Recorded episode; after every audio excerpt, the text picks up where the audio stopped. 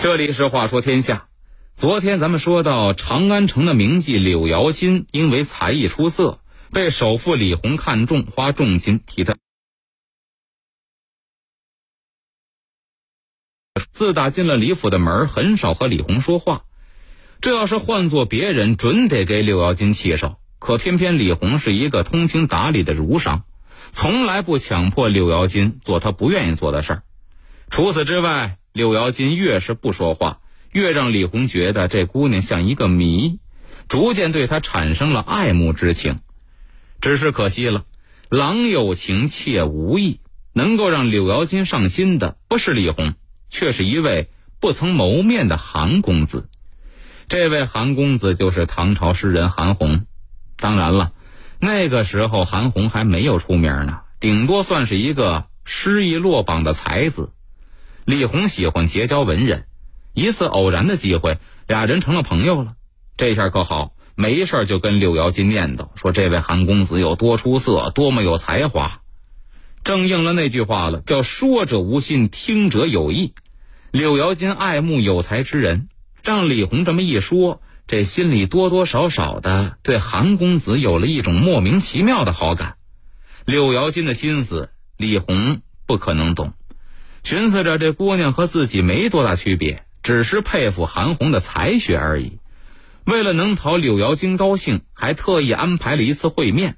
可谁成想，就是这次会面，真的是改变了这三个人的一生啊！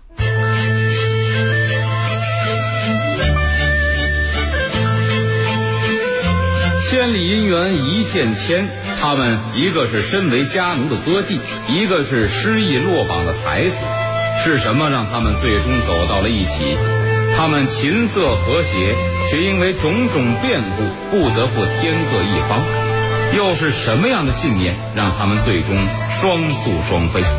且听阿龙话说天下：乱世美人柳瑶金第二集。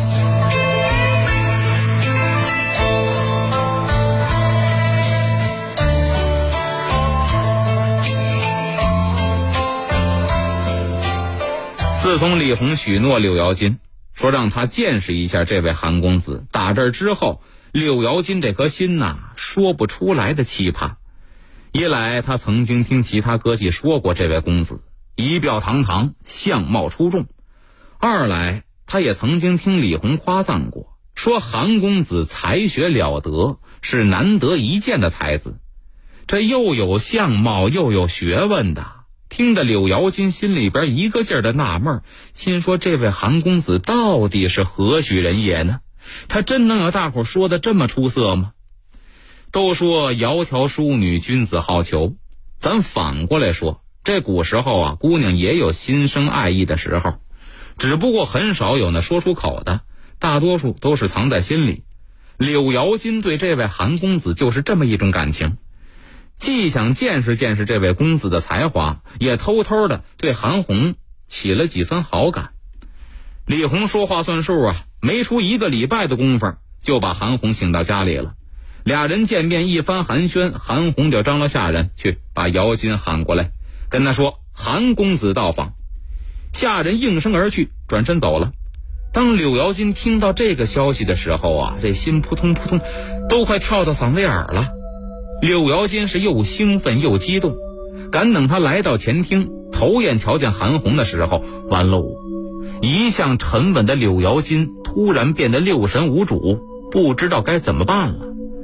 眼前这位韩公子，论相貌，比自己想象中的还要出色，而且气度非凡，不曾张嘴就能感觉得出来温文尔雅的性格。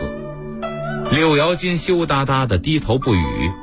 李红赶紧张罗：“韩公子难得过来，姚金呐，你抚琴一首，给我们助助兴吧。”听见李红张口吩咐，柳瑶金这才缓过神来啊，微微一点头，阵阵悠扬的琴声缓缓响起。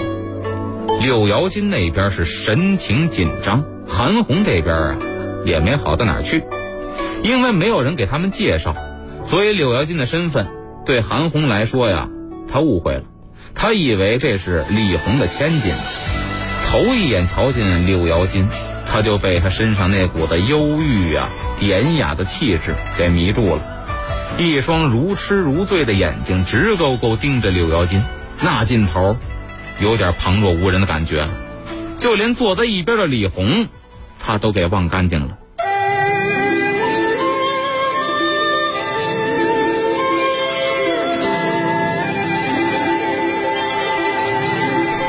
韩红这眼睛，直到柳瑶金一曲结束，这才缓过神儿来。坐在一边的李红也不是傻子，看看韩红这表情，再听听琴声，明显比平常啊略带慌乱。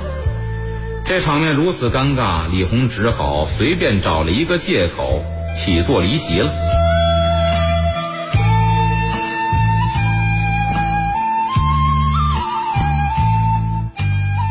李红万万没想到，自己安排的这次会面，让他们三个人谁心里头都不太好过。首先说李红，咱们前文提过，李红对柳瑶金早有好感，虽说是他花钱买了柳瑶金。但是他这个人尊重柳瑶金的想法，希望有一天呢，姑娘钟情于他的时候，他再说出自己的想法。只是没想到，等了半天，他倒成了媒人了，引荐自己的好友跟姚金一见钟情，这姚金喜欢上别人了。韩红呢，是他看中的朋友，这场面李红也能察觉得出来，韩红是喜欢姚金了。李红这会儿的感受啊，真成了那首歌了，左右为难呢。一边是友情，一边是爱情，能让他做的，只能是酸溜溜的离开。说到这儿，有人估计得问了：那韩红和姚金两个人互生爱意，一见钟情，这有什么不好的呀？原因就在于两个人都有难言之隐。韩红不知道姚金是李红买来的歌妓，之前也没人跟他介绍过。他以为啊，这是李红的千金小姐呢。您想，一个富家千金，从小娇生惯养，就说嫁人出阁，总得找一个门当户对的呀。韩红当时要玩没有，一没钱财，二没官职，除了有点才学之外，他什么也给不了人家。外带刚刚落榜不久，以后这日子是风是雨，前途未卜，他能保证姑娘跟着他有好日子过吗？所以呀，一阵惊喜过后。这紧接着，韩红的心呐就开始跌入谷底了。而姚金这边呢，太清楚自己的身份了。李红买了他，那他就是李红的人。别看李红没要求过什么，但她也没自由，根本不可能选择和谁在一起。再有了，自己这种身份，人家韩公子能接受吗？种种感受正应了姚金之前的想法。对于婚姻和爱情，根本甭多想，想多了也是自寻烦恼。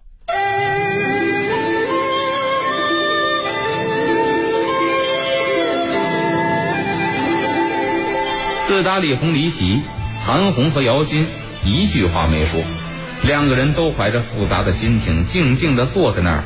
尽管是心里爱慕如潮，可是谁也不敢表明什么，只能是用眼神传递着这份情谊。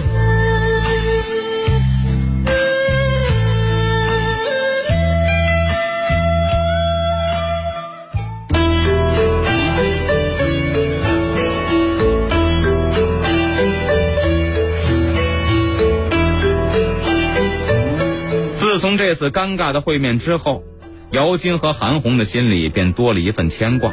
尤其是姚金，碍于身份有别，又寄人篱下，所有的相思只能埋在心底，叹只叹自己命太苦，不敢奢望奇迹出现。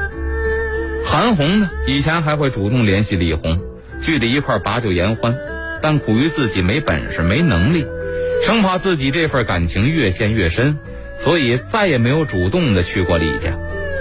其实啊，这三个人里边，要说最难做的，应该是李红。在他看来，韩红那是难求的知己。真说为了一姑娘，两个人从此不相往来，这又不符合李红的为人原则。可明知他们之间互相爱慕，李红的心里也不好受啊。所以为了不伤害朋友，也为了不让自己难过，朋友该请还请，只是远不及原来那么频繁了。在这之后，姚金和韩红见面的次数是少之又少，只有李红想听姚金抚琴了，而赶巧韩红也在，这才能赶上一次机会。如此之难，那就更谈不上互相表达爱意了。能让他们感受的只是瞬间的一个眼神儿。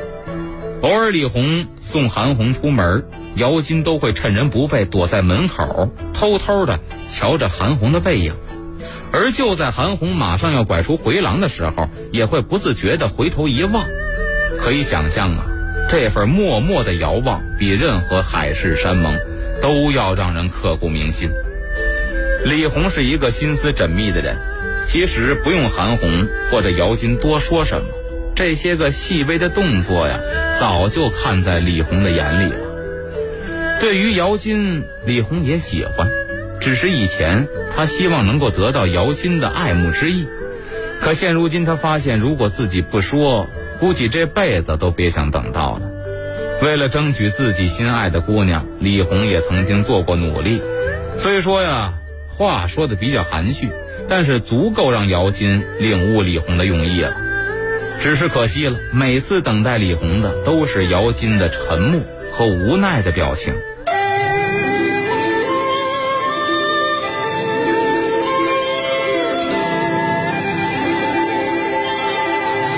都说强扭的瓜不甜，愣摘的青杏准酸，这句话李红可是深有体会呀。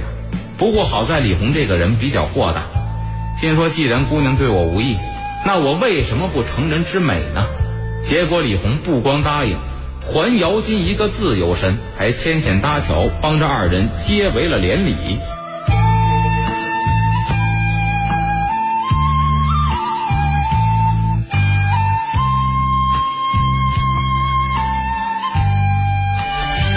这样的结果可是姚金和韩红万万没想到的。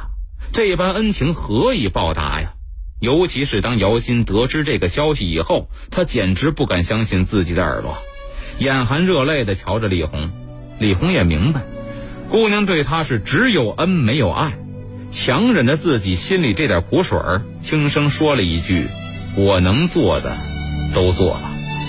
姑娘的才情我很欣赏，只可惜我李红没这个福分。”希望姑娘以后能和韩公子和和美美的共度一生，也没有枉费我这一番心意呀。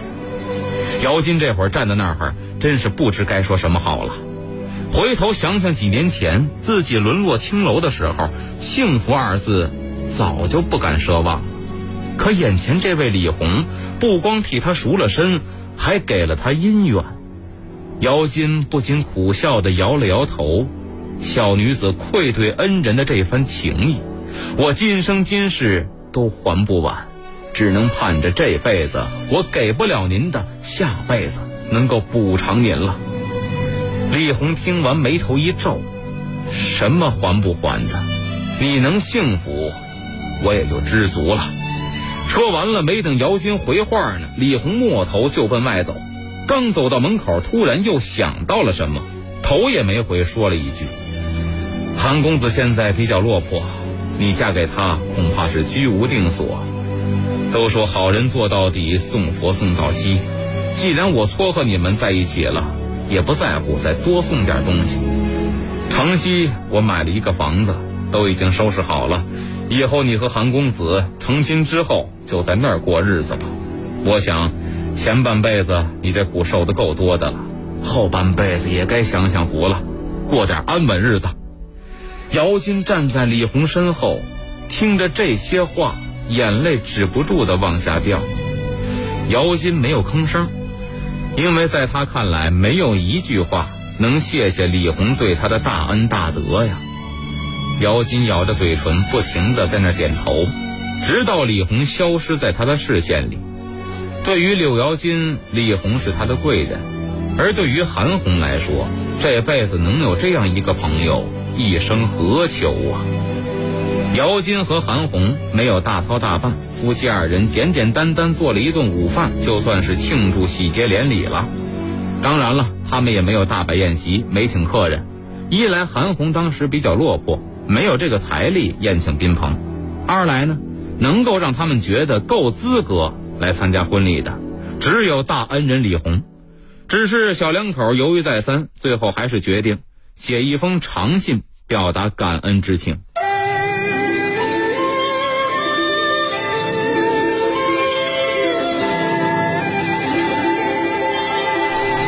新婚之夜烛光摇曳韩红把柳瑶琴轻轻揽入怀中那份幸福难以言表。两个人的感情来之不易韩红低头瞧了一眼怀中的夫人不禁的感叹了一句我要让你过上好日子，我要让全天下的人都知道你是幸福的。”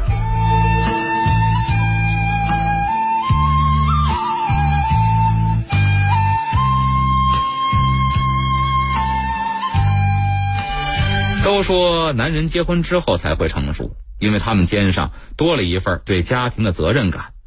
新婚之夜，韩红对姚金说的那句话，也许就是他的一种承诺。而对于韩红来讲，履行这句话的代价就是拼命读书，考取功名。小两口日子虽说过得苦，那也是苦中有乐。姚金为了能让韩红专心学习，家里所有的活他都包下来了。每天天不亮，姚金就起床，先是做好早点，把韩红都安排妥当了。瞧着他安心的在屋里读上书了，这才接着干别的。吃饭生活总得要钱呢。以前姚金住的李红家，不愁吃不愁穿，每天都是写诗作画，闲来无事弹弹琴。可现如今嫁人了，相公每天发奋读书，不可能让他出去挣钱。为了过活，姚金就找了一些缝补浆洗的差事。